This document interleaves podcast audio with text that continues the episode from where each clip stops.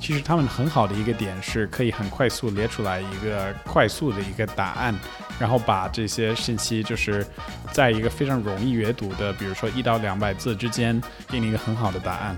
它的缺点是这种像就是博云说的这种判断性的一些事情，你认为，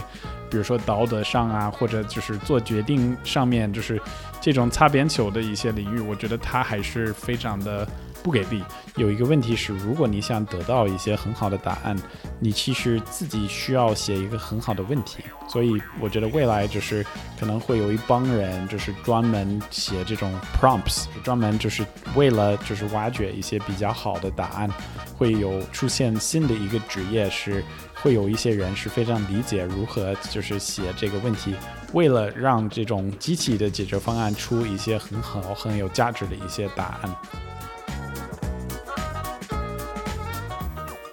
欢迎收听《出海早知道》，我是硅谷精神小活 Jim，还有来自传语两女 Amy。没错，我们将为你揭开跨境销售营销的神秘面纱。本节目由 Relay Club 冠名赞助，让你品牌走遍全球。跟着我们的节目，你可以像 Relay Club 一样，开启一键闯海外、品牌全球跑的时代。大家好，我是 Amy。刚刚的那段介绍，感觉跟我们之前那个出来早知道的介绍完全不一样，大家有发现吗？因为我们这次的这个我们介绍是由 ChatGPT 来给我们编写的，所以听上去特别特别的有意思。嗯，对。然后今天我们还是会录一个非常有趣、有意义的一个节目。我们这次就是邀请到了我很久以前，大概八到九年前的一个非常好的朋友。王博源，要不然你先给大家一个自我介绍吧，博源。大家好，大家好，我是这个品玩的英文站和品玩 Global 的呃一个小编辑吧，不能说是主编，有点太那个。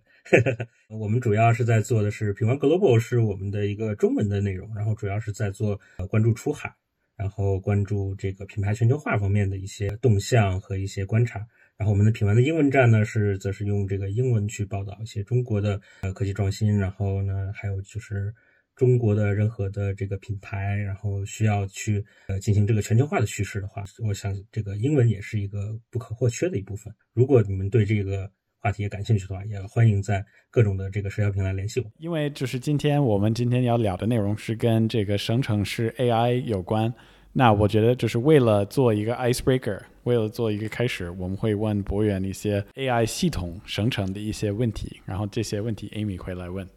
所以今天我们的这个话题是跟这个呃生成式 AI 相关。一点小的背景就是博源跟 Jim 他们在过去的一段时间里面都有了解比较多跟这个生成式 AI 和 ChatGPT 相关的一些话题，然后包括他们也有自己在使用相关的产品。所以我们今天来深入的去探讨一下相关的话题。我这边有两个问题是由这个 ChatGPT 生成的，然后要问一问博源。那第一个问题就是博源作为一名报道中国科技行业的记者。在报道中，你是否遇到过任何生成式的 AI 系统？那这些系统已经先进到可以预测跨境电商行业的趋势，比如哪些中国品牌会在欧洲或者北美市场取得成功？你有遇到过这样子的生成式的 AI 系统吗？其实作为一个就是在这个就是内容圈子吧，然后在做了很长时间的这个事情啊，其实我一直是有一个有一个想法，就是希望用这个。就人工智能的这些东西来去取代一些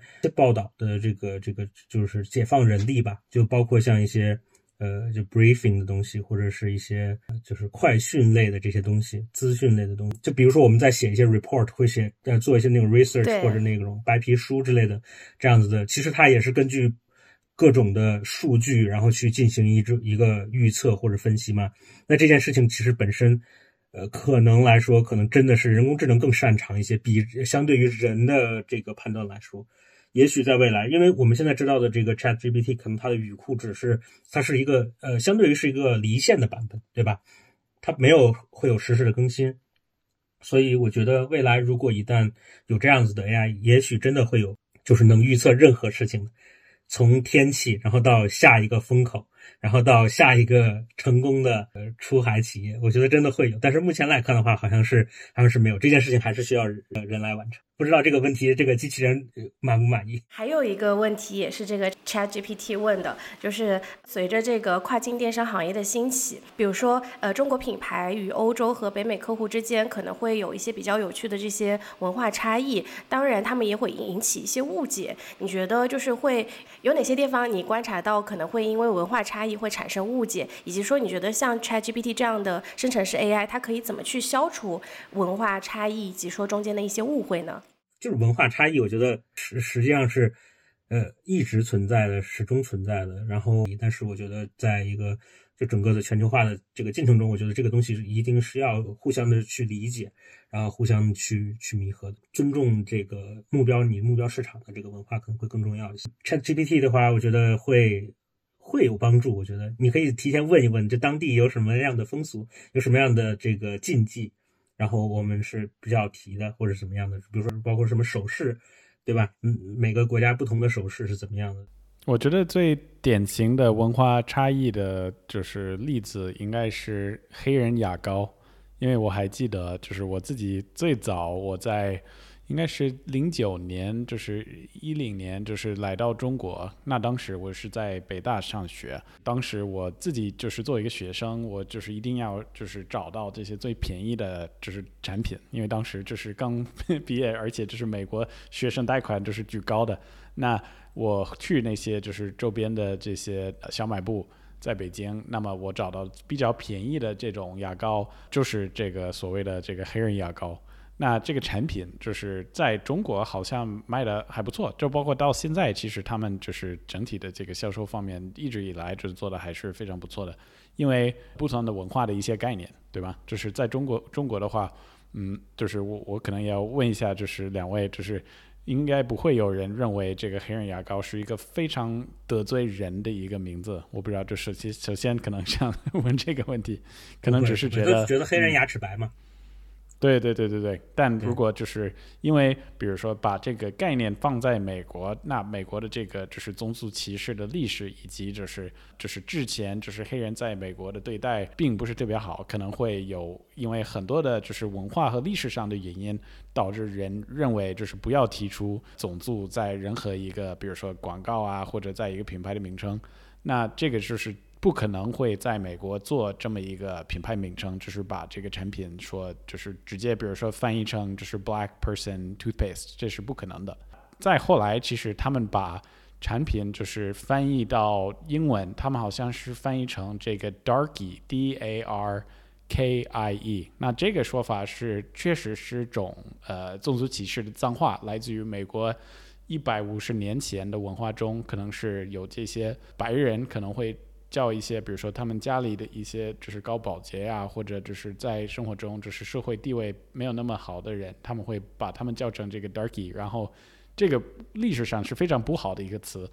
然后后来就是，如果你分析这个品牌，他们把这个名称就是从 darky，呃，目前的翻译的方式就是把那个 K 改成一个 L，然后现在叫 Darlie，D A R L I E。那这个这个词，其实在英文里面，就是没有任何意思，没有任何意义。然后这个产品还是在海外，就是用这个 Darlie 这个名字。但据我所知，他们还是，如果你分析这个中文字，在那个产品的就是包装上面，还写的是中文，还写的是黑人牙膏 这四个单词。其实我觉得这个是代表着什么，或者这个故事是教我们什么？是出国的话。这个出发点非常重要，而且就是如果真的要就是触达某一个市场，一定要就是想清楚，从当地人的角度去理解，就是不仅仅是一个名字，但一定要了解就是当地市场的特性。嗯，回到最基础、最基本的信息，因为刚才聊的一些比较深刻，就是关于这个关于 ChatGPT 啊，以及就是一些就是跨境电商相关的一些话题。但如果人，比如说听着这个博客，比如说像博源的，就是周边的一些朋友啊，或者就是对于这个 AI 不感兴趣或者不理解的人，就是博源，你会怎么样介绍这个生成式的呃人工智能是什么，以及它是怎么工作的？我一般就会把它就相当于是一个，哎，你你看，这是一个非常厉害的机器人，然后它能它能懂你，然后它知知什么知无不言，言无不尽，然后它能把它所有的这一切都告诉你，然后像一个真正的一个人一样的把它的这个东西就是能够慷慨，然后你问什么它都可以回答，你甚至让它写什么都可以。我就觉得就这样子介绍就好了。很多人都是因为这个点感兴趣的嘛，他觉得这个东西是他过去就是用搜索引擎这些东西得不到的。然后这个 ChatGPT 是为什么跟比如说国网的这些所谓的机器人啊或者机器帮手，怎么跟国网的这些不一样？就是它的这个最后的这个回答特别的自然，就不像是一个机器生成。因为你知道，我们用过很多的就是机器机器翻译，然后或者是机器去写的一些一些东西，就是会很短，但是你会感觉到就是它有明显的算法的痕迹，包括你用那个 Grammarly 去改，因为我我是第英语是第二语言。所以我会用 Grammarly 去去改改我的这个文章，有时候，但是你会发现它其实里面有很多的东西是很，你就能够明显感觉到的一种刻意。比如说，它 Grammarly 非常不喜欢用被动，就它会把你的被动语全部改成主动语。那这件事情实际上就是很算法，就感觉啊，这个东西一看就是机器的，我就我就会把那些东西全部都去掉。然后，但是 ChatGPT 它去做的话，它非常的自然，它真的像一个人一样在给你在改这个东西。我觉得这就是。不一样的地方，包括像翻译，你过去读，不管是 DeepL 还是 Google Translate，你去做翻译，其实你感觉到那个东西一读起来就是英语翻译过来那种感觉。博远，你也用了一段时间，你认为它就是能够解决的一些问题，可能会包含哪一些？那目前不能解决的问题，或者你认为就是它的一些所谓的弱点在哪里？我个人首先觉得就是说它的信息准确度还不是特别的高。就我之前好像就问一个艺人，然后这个艺人是哪的人，然后他刚开始就说的是错的，然后我说你是不对，你说的是错的，应该是什么什么，然后他就说啊，对，他是这个地方，然后他还把这个人出生的这个区写错了，然后我就说你再你再好好查一查，我就给他对话，但是这个就是就是相当于他在不断的在推翻他之前说的所有的这个这个结论，那我觉得这件事情就蛮有意思。那如果说我是一个我真的对他不懂。那我可能就是第一次说的时候，他就那个答案我就会信以为真了，但实际上不是的。就包括像我们之前说那个，就 Google 不是后来也出了一个叫 Bard 那个机器人嘛？然后它其实，在那个它的这个 demo 的里面都出错了，实际上都有错误。但这个东西其实，在 ChatGPT 里面应该是时常、经常性的存在的。只是就是因为它是因为它是一个变成了一个 PR 事件，然后这个其实也是一样的，没有说 ChatGPT 一定是一个很强大的，就是像维基百科一样。我其实有点后悔，当时没有再继续另外开一个对话，去再问一下他这个事情，看看他会不会给我回答一次，就是最后的那个正确的那个答案。如果说他能够测的话，那我觉得他是一个有会有修正的一个这样的人工智能的话，我觉得也蛮有意思。因为有的人会故意去向他引导错的，然后。对吧？你你就有各种各样的这个这个担心在里面，就不是像很多不是我们不能就是既定所有的人都是很正直的去使用它，对吧？我我觉得如果一旦后面去应用的话，我个人的想法可能是，首先算法是需要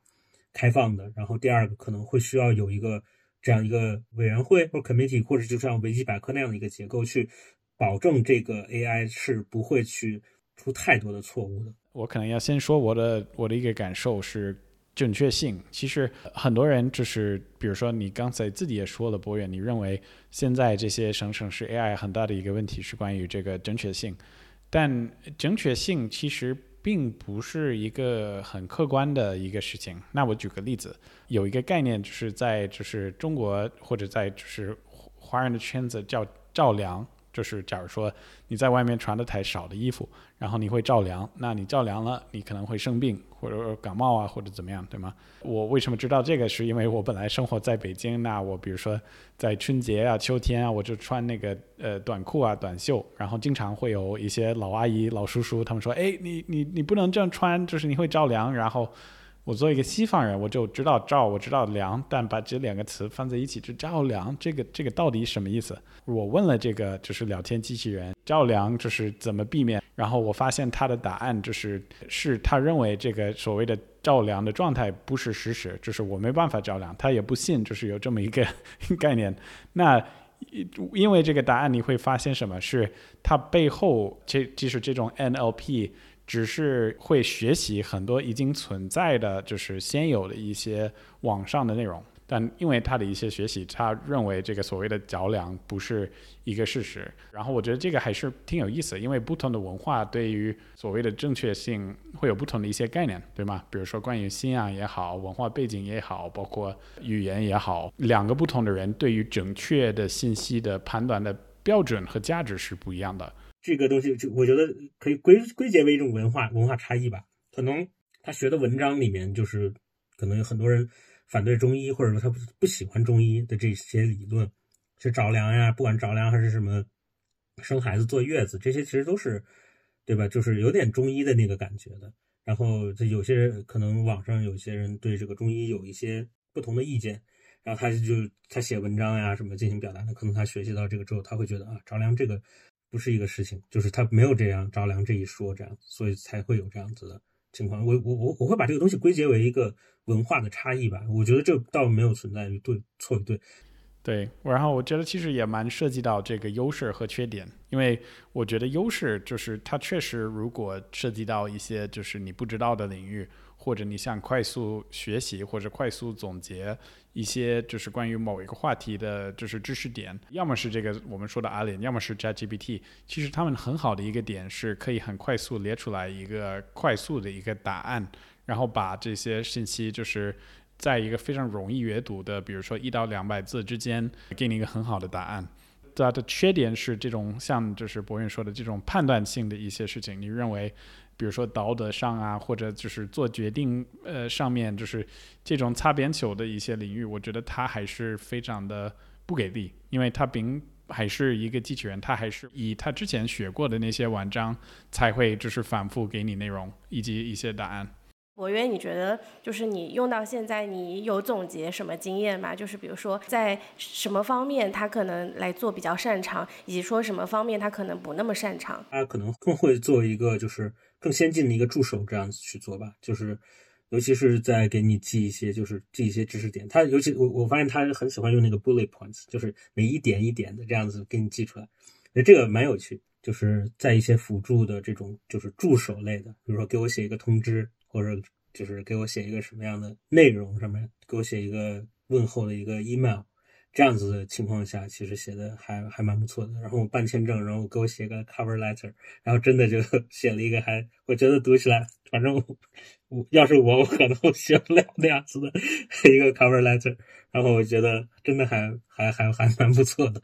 对，但是如果说是这种真正的就是说有这个事实核查类的这种东西，那我就不会用。但是我觉得，我看到很多人在用其他的，就是有的人甚至找这个机机器人去谈心，他觉得机器人是一个很好的一个 shrink 心理医生，很能够倾听，然后也很能够回答一些特别好的那个答案，就他也很满意，他觉得他自己的心灵得到疗愈。我觉得，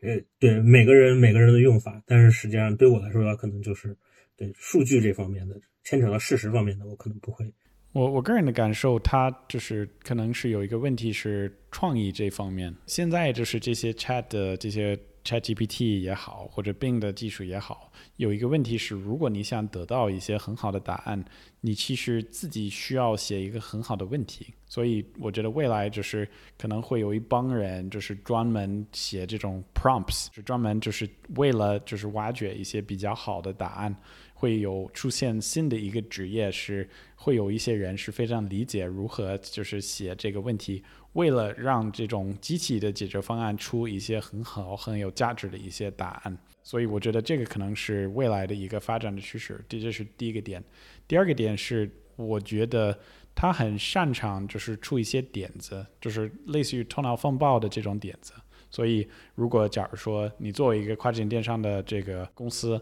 你想要就是比如说在你亚马逊的网页上，就是快速出八个比较吸引眼球的这种口号，他很擅长做这样的事情。但如果就是比如说你要做一个比较抽象的，或者真的需要就是非常多的一些创意的支出的这种工作，比如说像一个整体的。Brand image 也好，就是品牌定位也好，或者更复杂，就是涉及到非常多的因素和不同的，比如说文化背景也好，或者市场的调查，或者这种非常深入的话题，我觉得它并不是特别的理想。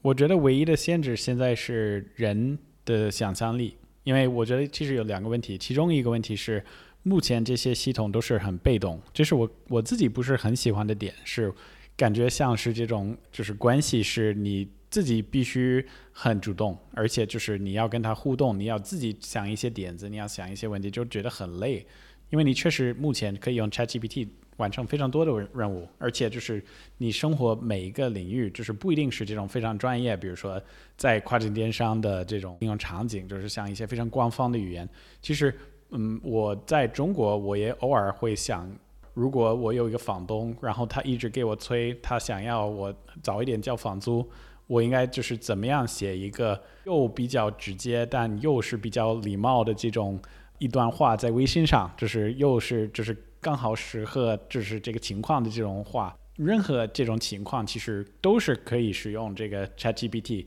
其实，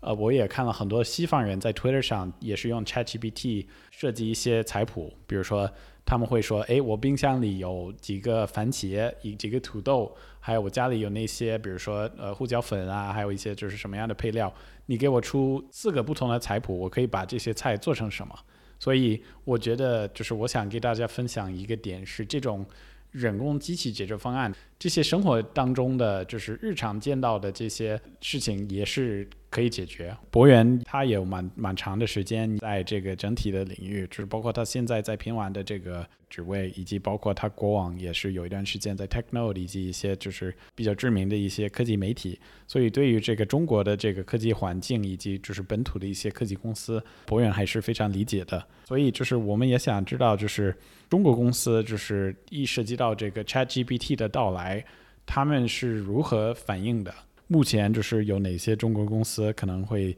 即将出一些类似于 ChatGPT 的解决方案？就比如 ChatGPT 这个不是昨天才出的，或不是不是我们知道它火的时候才出的，它已经那个时候已经迭代到三点五代了嘛，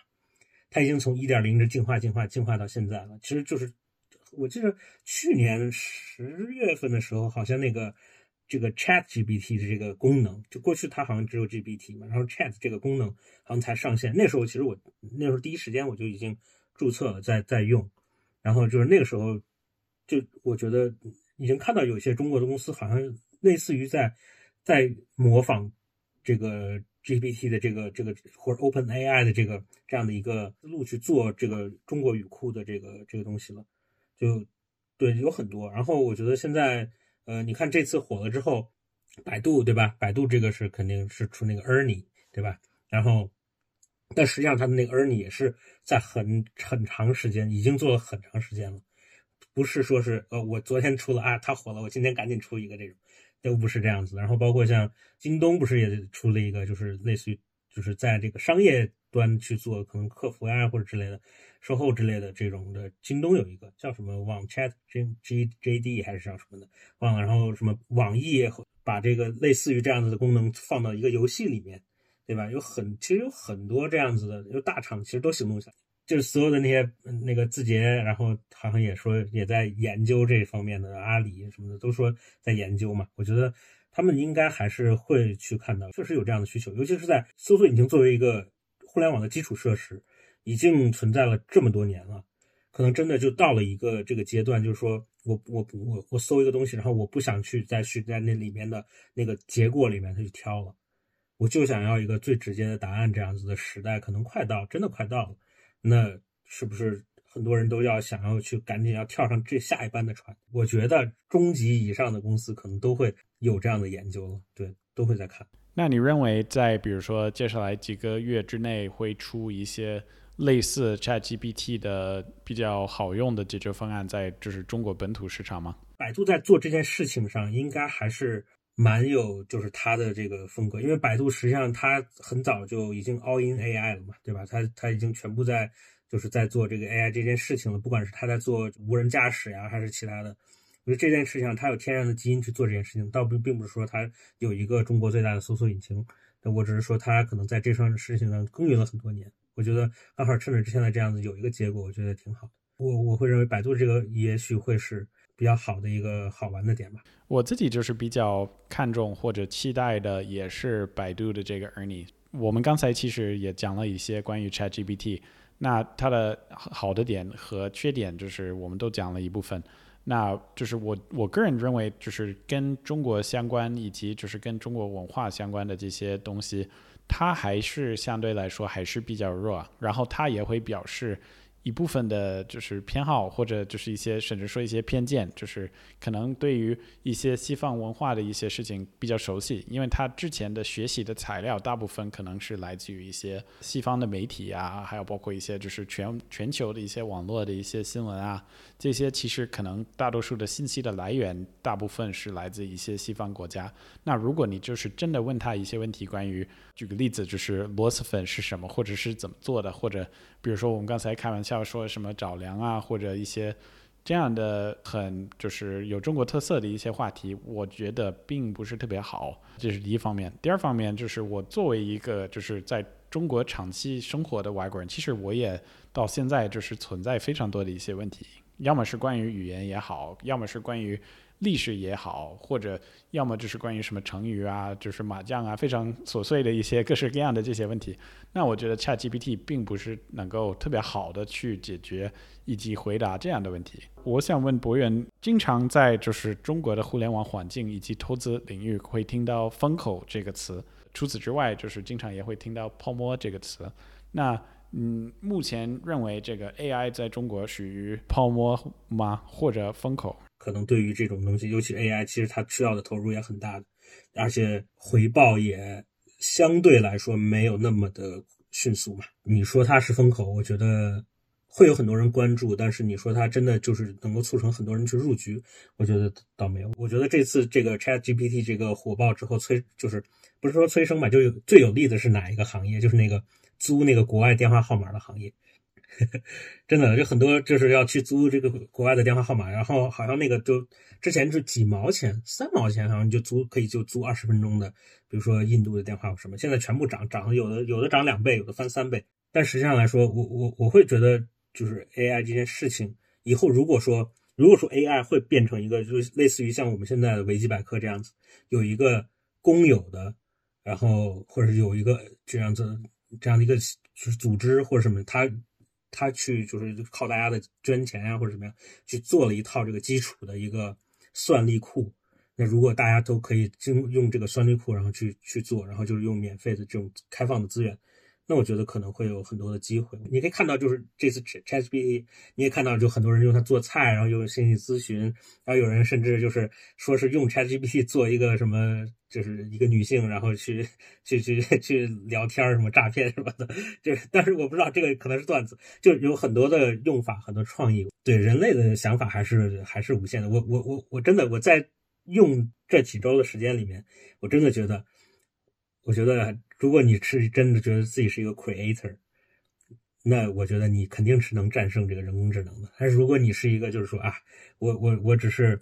这个就所谓的这个 status quo，就是我天天就写的就是那些我客服每天回的都是一样的东西，对吧？然后就是全是机械式的，那我觉得那你很很很可能就会被这个 AI 取代。所以你一定要不一样，要不要让被。AI 猜到这，其实我们就是出海早知道，我们很多的听众都是这个出海这个赛道的，包括一些从业者啊，包括他是这个创业的人。那其实我们接下来也想问一下博源，就是针对这个出海行业来说，你觉得 ChatGPT 或者是其他类似的这样子的 AI 工具，在哪些实际的这个应用场景，可能会对中国的出海品牌会带来很多的价值呢？其实刚才我们也说了几个，就对吧？我们需要写一个宣传页，这种小这种东西，我觉得有 ChatGPT 帮助的话，我觉得简直如鱼得水。你会写一些非常漂亮的，然后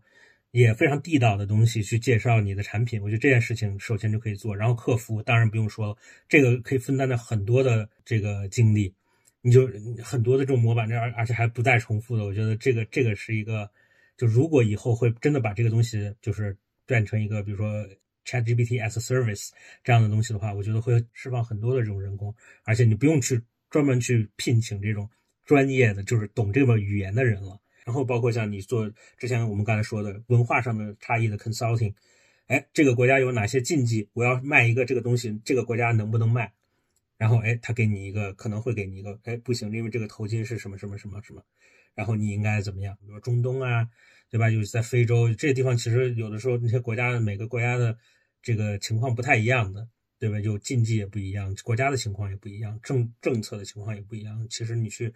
用这个 ChatGPT 去和当地人去沟通，我觉得应该会是一个比较好的一个就是好的工具吧。我觉得会比去请一个这个会更快，我觉得会更快，不一定会准，但是会更快。就你可以让你公司进行这个决策会更快。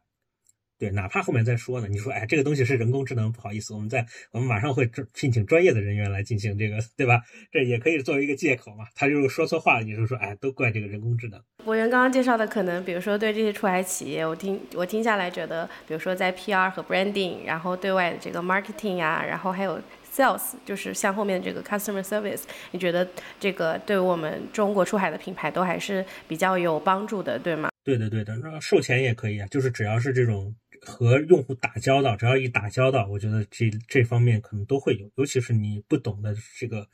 地方，我们我们不假定说是一定是英语国家，那就是其他的国家都可以。还有一个小问题就是，那你觉得说有有没有一些情况，我们使用这样的工具，可能对我们中国的品牌造成一些危害？就比如说在对外沟沟通中，你觉得我们会有什么样的 concern，有什么样的顾虑吗？我觉得主要就是，就这个机器人它。害怕他多说话嘛，多说多错，就 是就是，如果说被这个用户调戏啊什么的，然后被截图什么的，你知道的，因为这个机器人如果如果不是一个特别的 tailor 到你的这个，就是这这也是一个很很很微妙的东西。如果你做一个专门就是为你这个而做的这样一个机器人，那可能他就说话的那个方式就很有限、很局限。就跟我们现在这种电话机，你看到那些抖音那些视频拍，我要找人工，我要找人工，就是一直在喊我要找人工，这类机器人其实是很没有人用的。那如果说你要是做一个相对可开放一些的，那可能你会有各种各样的呃问题，然后那这些问题有可能就是，就比如说这些用户会挑战你啊什么的，问一些比如政治上的问题，或者问一些道德上的问题，然后如果这个机器人答的不是特别好的话，那。对吧？这个机器人至少是顶着是你们公司的这个 logo 或者什么样，那我觉得这个可能会有一定的，会有一定的问题。然后有些人可能也就是太过依赖于这个机器人，然后不做一些事实核查或什么的话，可能也会有一定的问题。我我自己还有一个洞察是用它就是完成什么样的工作任务，或者就是什么样的这个高度，要依赖你能够写什么样的提问。那我举个例子，会产生什么样的问题？如果假如说有一些来自深圳的这种硬件公司，他们就是可能经常会遇到一个问题，是他们觉得如果想要在海外做推广，他们一定要强调这个产品的一些功能。而且就是经过这些功能性的点来说服大家对它的产品感兴趣。比如说，可能这些就是科技出身的公司，他们可能比较强调这些。比如说，如果是一个摄像机，他们会说：“OK，有多少个分辨率啊？然后它能够传达信息的，就是有多少多少个这个就是某一个指标，对吗？”那对于就是很多的西方的这些消费者来说，最重要的点不一定是这些所谓的功能点。如果假如说你分析苹果的一些广告，以及就是西方公司的这些广告语以及他们的广告片，他们很少会强调这些就是功能性的一些点。但如果假如说你是一个中国公司，你在使用 ChatGPT，你可能会给他一个提问说。哎，你告诉我，比如说六个最能吸引眼球的功能点，能够吸引西方的消费者对我的新出的产品感兴趣，会给你六个功能点，然后你可以把这些就是写的很完美的英语的功能点放在你的官网上，或者在你的亚亚马逊的哪个网页上。但是这六个点并不是特别好，能够说服西方的消费者购买你的产品。其实，如果你真的要吸引这些人对你的产品感兴趣，你可能更好的问题是写一个故事，关于这款产品是如何融入在我生活当中，然后把这么一个更有故事性的情节的这种答案。写在你的，比如说在你的官网上，或者在你的一些对外材料上，事实上营销上的一些语言都是依赖以及依靠你写的这个提问，所以逻辑思维上面还是会需要一些专家能够想这些问题，就是如何就是针对这个市场，而且不能全部就把这所有的就是你能够遇到的挑战扔给这个 ChatGPT，然后。完全听它，然后完全就是把它生成的这些话放在你自己的网页上，因为确实会涉及到一些风险和一些坑。对，所以就这个时候就需要那个 Really Club，要不然你就会变成机器人的仆人。最后，其实我也分享一个就是短的故事，是我自己也是一个 YouTuber，我自己是一个博主，我自己也是经常就是在 YouTube 发布内容关于中国的科技产品，然后也做一些测评。那我做这件事情已经做了两年，然后做了好几十条影片。那慢慢，因为就是我的 channel 就是很多的内容是关于中国科技产品，也会有一部分的中国公司会通过这个 YouTube 挖掘我的自己的邮箱地址给我发邮件，而且就是他们给我发过来的邮件，我也发现会存在一些问题，要么比如说他们在就是邮件的内容上面，他们甚至说会把我个人的名字写错，因为我名字叫 Jim，有几次是有一个人叫 Mark。就是有那个邮件最上面写的是 Hello Mark，I'd like to invite you to 哒哒哒哒哒，然后觉得啊这个太不行了吧，就是太没有诚意，我就这连我名字都不能搞对，那我不一定就是要跟这么一个品牌合作。然后再包括很多的点，比如说写的邮件的语法上，然后包括这个整体逻辑逻辑思维上，他们明明没有理解我的频道，而且他们也并不理解我，他也不会就是抽时间写一个定制化邮件给到我。那我不一定就是愿意跟这样的品牌合作，所以这个问题其实我们也想了很多，然后想了就是如何克服，如何就是解决这个问题。除了就是我们 podcast 以外，其实我们也有一个公司，就是 Relay Club，是帮助这些中国的出海公司跟海外的红人有合作。那所以就是应对这个问题，其实我也想问 Amy，我们有没有一些比较好的解决方案？可以跟大家介绍一下，就是二月二十二日，然后 Relay Club 已经推出了一个最新的功能，就是这个 AI email 的撰写。因为之前有很多出海的小伙伴跟我们提到，这个 KOL 的邮件回复率非常低。那其实我们现在可以通过 Relay Club，通过我们的一个 AI 技术，可以去解决这样子的问题啦。像刚刚呃 Jim 跟博源分享到，其实在跟这个 ChatGPT 去聊天的时候，你问。问的问题也特别特别的重要，所以我们有这样子的一个模型，可以帮你撰写一个好的 pitch email，可以帮你联系到以及说提高整个 KOL 营销的这个回复率。所以呃，除了这个 AI email 撰写之外呢，你还可以通过 Relay Club 平台搜索找到合适的红人，以及高效的管理他们。所以如果呃我们的听众朋友们感兴趣，可以赶紧联系我们的小助手 Clubby 申请试用，我们可以提供到一些免费的试用给到大家，然后大家可以试试这个。我们的新的 AI email 撰写的功能。那接下来博远，其实每次我们有一个很有趣的嘉宾在我们节目上，我们会为他准备一个 quiz，然后这个 quiz 其实我们会在就是跟每个节目的主题提出一些相关的问题。然后这些 quiz 的问题，今天我可以就是很大胆的说，不是 AI 准备的，这是我们团队就是全力以赴准备的。就是这个 quiz 会有一些选择题，然后第一个问题我们会让 Amy 来问。第一个问题是，当下有多少比例的设备在使用和应用 AI 技术？一共有三个选项，A 选项是百分之四十七，B 选项是百分之八十九，C 选项是百分之七十七。我觉得百分之四十七吧。你确定吗？应应该没有那么多吧？我觉得正确的答案是 C，百分之七十七。我觉得我这做完这个节目，我我我要退出我的这个 reporting 生涯 career，对吧？就是回答之前，你应该就是偷偷在你那边就是问一下 ChatGPT，你看他怎么说。第二个问题是，第一款仿人形机器人 Wabot W A B O T One，就是 Wabot 一，是何时何地被创造出来的？然后有三个选项，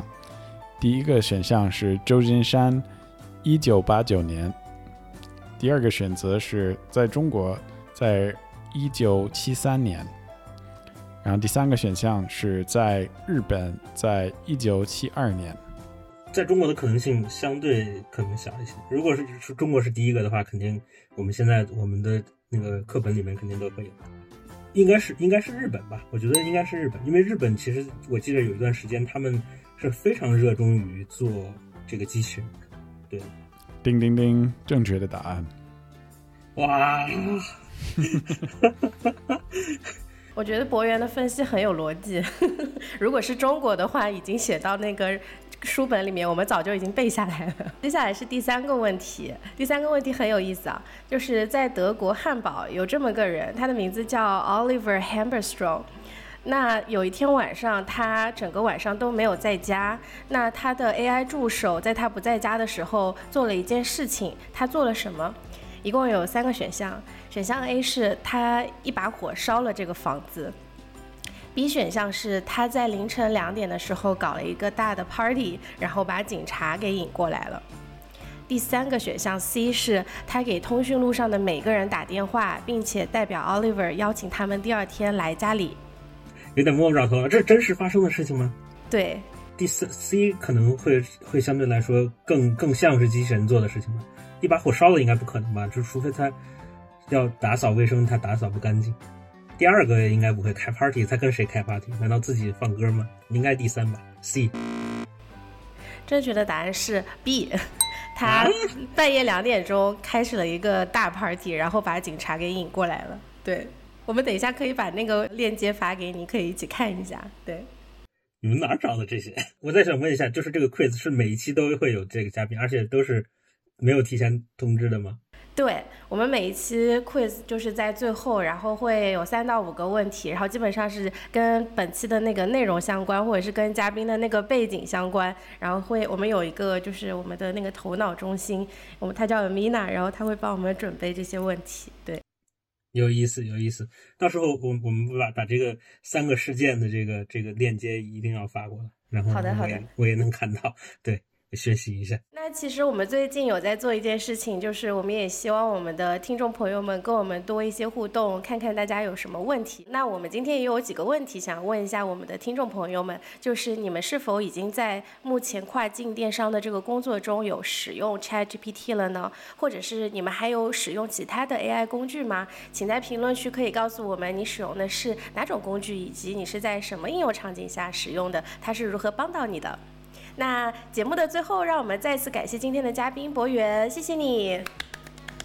谢谢谢谢，应该谢谢你们。好，那对今天的嘉宾博源感兴趣，或者是对 Relay Club 感兴趣的，可以添加我们小助手 Clubby 的微信，他的微信号是 Relay R E L A Y 下划线 Club C L U B，进入微信群跟我们互动。在进入微信群的时候，可以跟我们的嘉宾互动，然后也可以告诉我们你是做哪个产品的，期待跟大家一起交流，也期待下期再会啦，谢谢。拜拜，拜拜，拜拜，拜拜。